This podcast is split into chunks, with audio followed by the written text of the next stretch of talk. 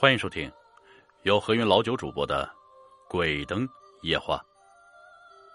孙老汉穷困潦倒的活了半辈子，紧衣缩食的，只能住在山上的破屋里，挡点小风，遮点小雨。如果遇到大风大雨，也只能紧缩在角落取暖。平日里也是上山砍砍柴火，卖给镇上的大户人家，赚上几吊钱，给自己。添些油盐酱醋什么的。遇到好的情况，比如说大户人家发慈悲，可以打赏打赏，这样自己就可以半年或者一年不用添衣服了。孙老汉平日里自己一个人住在山上，自然无人给他说话，下山送柴也只能唯唯诺诺的低着头，任凭大户人家的管家说道。自己是头也不敢抬起啊，只是不停的点头的啊是，其他基本没有说话的地方。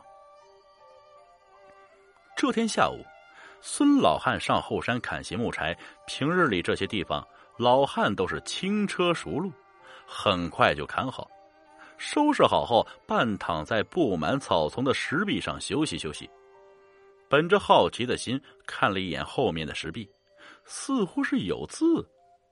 孙老汉拨开草丛，定眼瞧去，原来啊是个墓碑，生辰年月与死亡年月一对比，原来才二十岁就死了，多好的年纪啊！孙老汉叹道：“看你这般年纪就走了，多半也是命苦之人啊！无人问津，都被荒草淹没了。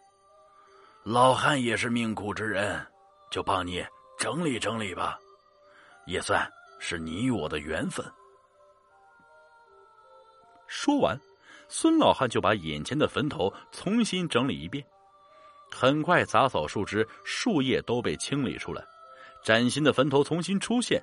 孙老汉本来就是无依无靠啊，又常年住在山上，自然不会忌讳什么。他对坟头拜了拜，又半躺在坟头上休息去了。可能是太累了，孙老汉慢慢睡了过去。当孙老汉醒来时，已经夜深人静，还不时的能听到几声猫头鹰的叫唤，使夜更增加了几分恐怖。但孙老汉浑然不惧，他迷迷糊糊的向自己的屋走去，自己也不知道走了多久，可是屋还是没有走到啊。如果。你可以看到孙老汉的话，你会发现，孙老汉一直在围着坟头转圈孙老汉走累了，当要停下休息时，听到远处有人喊救命的声音，他打起精神，快速向声音来处寻去。很快呀，老汉就寻到了，是一个看上去只有二十多岁的姑娘。只听到姑娘说道。大哥，救救我！我与父母发生争执，父母说不再要我，让我自生自灭。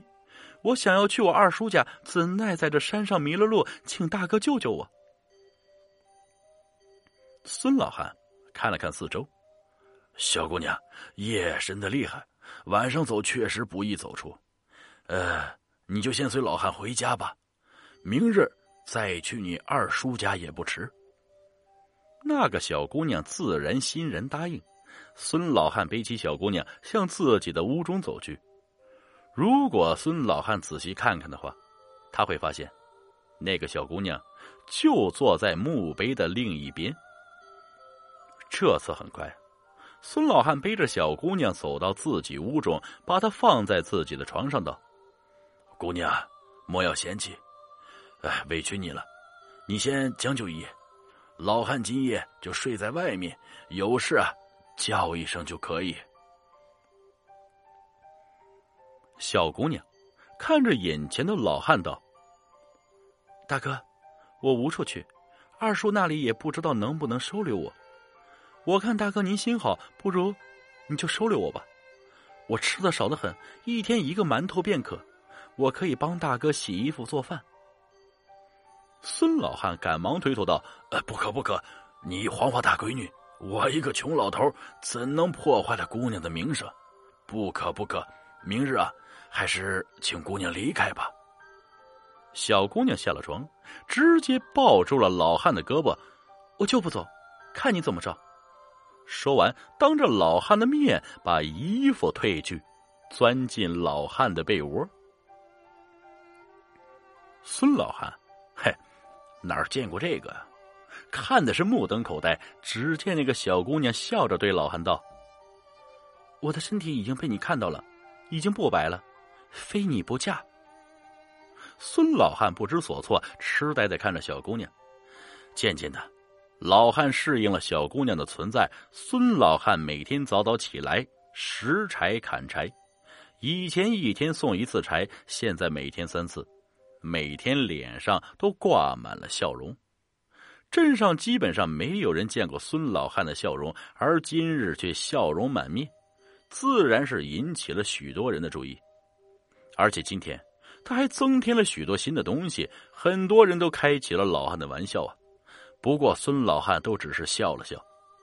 突然有几个地痞看到了孙老汉，道：“呀，这个老孙头一定有什么好事啊！哎，我们悄悄去他家看看，说不定好事就是我们的了。”几个人商量过后，向孙老汉家走去。孙老汉的家，只要是上过山的人，基本上都可以看到。虽然不在山路上，哎，但在山路上就可以看得远处一个破旧房子，那个就是孙老汉的家。几个人很快就走到了孙老汉的家，而此时此刻的孙老汉正兴奋的忙着收拾第二批柴火呢。几人悄悄从孙老汉家的窗户向里面望去，突然看到一个美娇娘坐在屋中。如此艳丽的美娇娘啊，还是他们第一次看到，口水是不知不觉流了出来。几人对望一眼，快速要往屋里冲去。砰的一声，屋被踢开，几个人快速闯了进去。那个姑娘只是轻轻抬起了头，看了看闯进的几个人，并没有言语，只是轻轻抬起手，门突然被重新关上。几个地痞没有在意那小姑娘的动作，欲望充斥着头脑，快速要向小姑娘扑去。只见那小姑娘把手放在头上，轻轻把手拉了下来，一层脸皮瞬间耷拉下来，露出了恶心的面孔啊！尸蛆从眼缝中一颗颗爬了出来，小姑娘并没有浪费啊，抓起尸蛆塞在自己的嘴中。几个地痞突然间看到这一幕，疯狂向外冲去，可发现门居然打不开。本来一个大风就可以吹散的门，现在居然犹如钢铁一般的坚硬。几个人精疲力尽，可门却是纹丝未动。几个人放弃了最后的挣扎，不甘情愿的转过身，看着这个姑娘。此时啊。小姑娘已经把面容恢复到原来的模样，笑着道：“不跑了。”几人战战兢兢道：“不不不敢了，不敢了。”那个姑娘道：“你们可以走了。”门自动打开，几个人不敢相信自己的眼睛，但还是疯狂的向外面跑去。只见一阵清风轻轻吹过他们的后脑勺，一切都改变了。他们已经忘记了今天发生的一切。就这样，孙老汉每天勤奋的工作着，而那个姑娘每天待在家里帮他洗衣做饭，只是他从来不出门。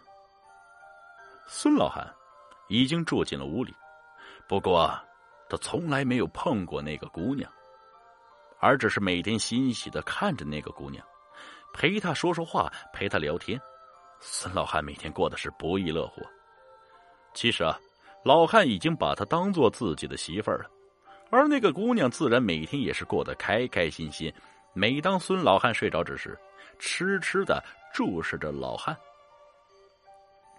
日子一天天的过去，一天老汉在山上砍柴，突然遇到了一个道士。那个道士说：“施主。”我看你身上沾有湿气，最近可遇到什么异样的事吗？孙老汉不耐烦的答：“什么事啊？我老汉能遇到什么事儿？您如果要是化缘啊，去镇上，我老汉太穷了，供不起您。道士笑了笑，并不言语，错过老汉向镇上走去。孙老汉看着远去的道士，放下手中的东西，向自己的屋中走。隐隐他觉得不安呢。